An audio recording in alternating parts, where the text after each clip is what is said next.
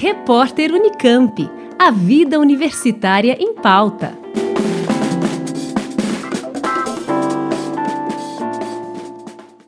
Acordo com a Organização Mundial de Saúde, OMS, a pandemia de Covid-19 gerou um aumento de milhares de toneladas de resíduos descartados pelos serviços de saúde ao redor do mundo. Esses resíduos, gerados durante a pandemia, incluíram 87 mil toneladas de equipamentos de proteção pessoal adquiridos pelos países entre março de 2020 e novembro de 2021.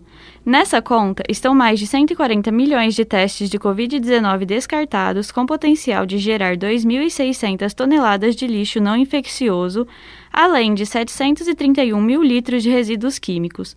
As 8 bilhões de doses de vacina administradas no período analisado produziram 144 mil toneladas a mais de lixo na forma de seringas, agulhas e caixas de segurança, destinadas a armazenar as vacinas. Segundo a OMS, a maior parte desses resíduos provavelmente não teve um descarte adequado. A professora Karina Pavão, da Faculdade de Medicina da Unesp em Botucatu e integrante do Grupo de Estudos em Saúde Planetária do Instituto de Estudos Avançados da USP, conta quais são os riscos do descarte incorreto. Os resíduos dos serviços de saúde, eles podem apresentar uma série de riscos, né, à população, à comunidade, ao meio ambiente, assim como os resíduos comuns, né? O que, que são resíduos comuns? São o lixo, né?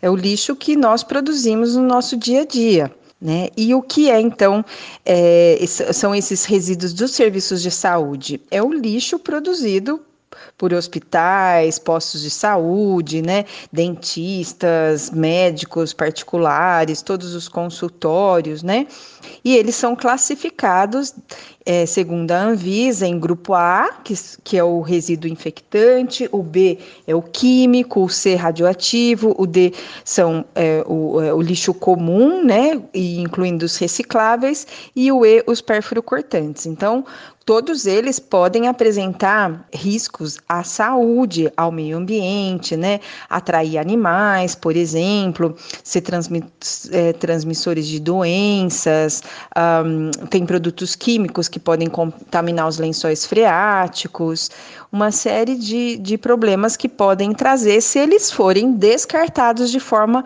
errada.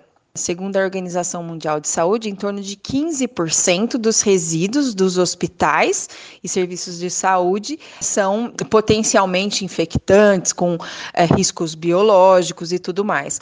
O resto, né, em torno de 70% é, até 90% desses resíduos, deveriam ser equiparados aos nossos resíduos domiciliares, ao lixo da nossa casa.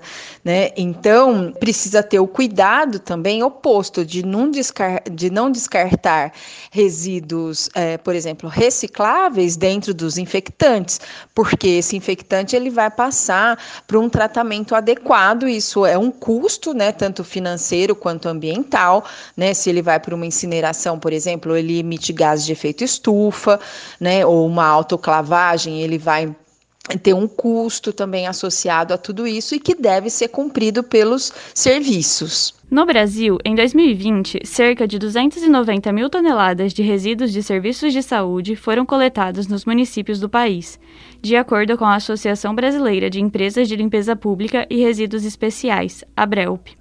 O professor Valdir Sauch, do Departamento de Hidráulica e Saneamento da Escola de Engenharia da USP em São Carlos e da Universidade de Ribeirão Preto, diz que existem normas para o gerenciamento dos resíduos de serviços de saúde. Eles são classificados em função de uma resolução RDC da Anvisa 222 de 2018 né? E, esse, e essa a, a classificação desses resíduos, junto com uma resolução CONAMA 358 de 2005, ela, essa é a mais recente, né, a 222, ela classifica esses resíduos em grupos, né? Grupos A, B, C, D e E. Segundo a Abrelp, cerca de 30% dos municípios brasileiros ainda destinam os resíduos coletados sem nenhum tratamento prévio, um problema apontado também pelo professor. Então, você verifica que é, existem legislações, existe um arcabouço legal, mas a gente teria que começar a fazer isso daí desde a nossa residência.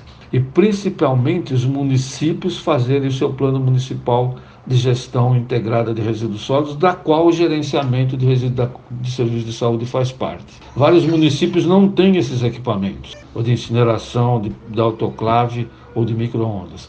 E como a, as, as pesquisas mostram, a estatística mostra, no nosso Brasil ainda nós temos entre 50% e 60% dos municípios brasileiros têm lixões. Se tem lixões, não tem aterro sanitário. Então imagina esse descarte ter ido sem separação para esses lixões. Então, realmente é um problema bastante sério, mas porque a gente não se prepara também para esses ambientes. Devido à natureza desses resíduos, o professor Sauch destaca qual seria a destinação adequada. Em primeiro lugar, eles tinham que ter um acondicionamento adequado. E o descarte desses resíduos, por exemplo, os do grupo E, que são pérfuro cortantes, né?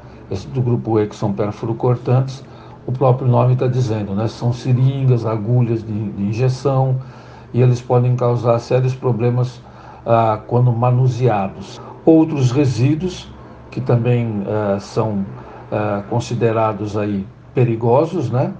Ah, biologicamente também são bolsas de sangue, placenta.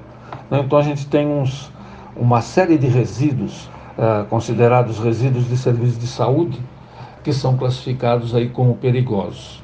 Então, essa, essa a sequência que a gente chama do gerenciamento de resíduos de serviços de saúde, que estão nas, nas duas, na, na RDC e na resolução econômica que eu falei para vocês, eles devem ser seguidos. Então, o perigo de, de colocar esse material, é de ter um descarte incorreto, é esse manuseio que é feito logo após a sua geração. Karina lembra ainda que o grande volume de lixo é um problema mundial.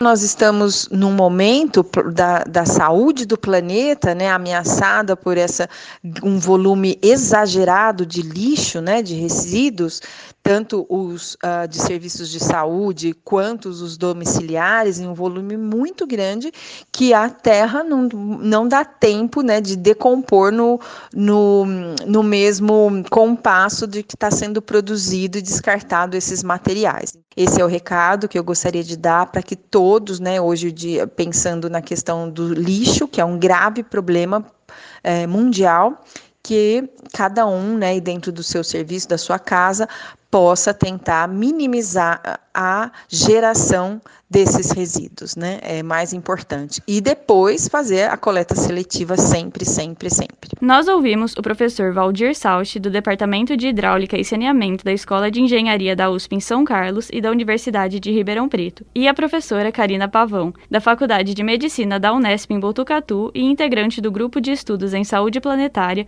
do Instituto de Estudos Avançados da USP. Eles falaram sobre o aumento dos resíduos descartados pelos serviços de saúde que foram gerados pela pandemia e as normas brasileiras para o gerenciamento desses resíduos. Brenda Marchiori, Rádio USP. Repórter Unicamp.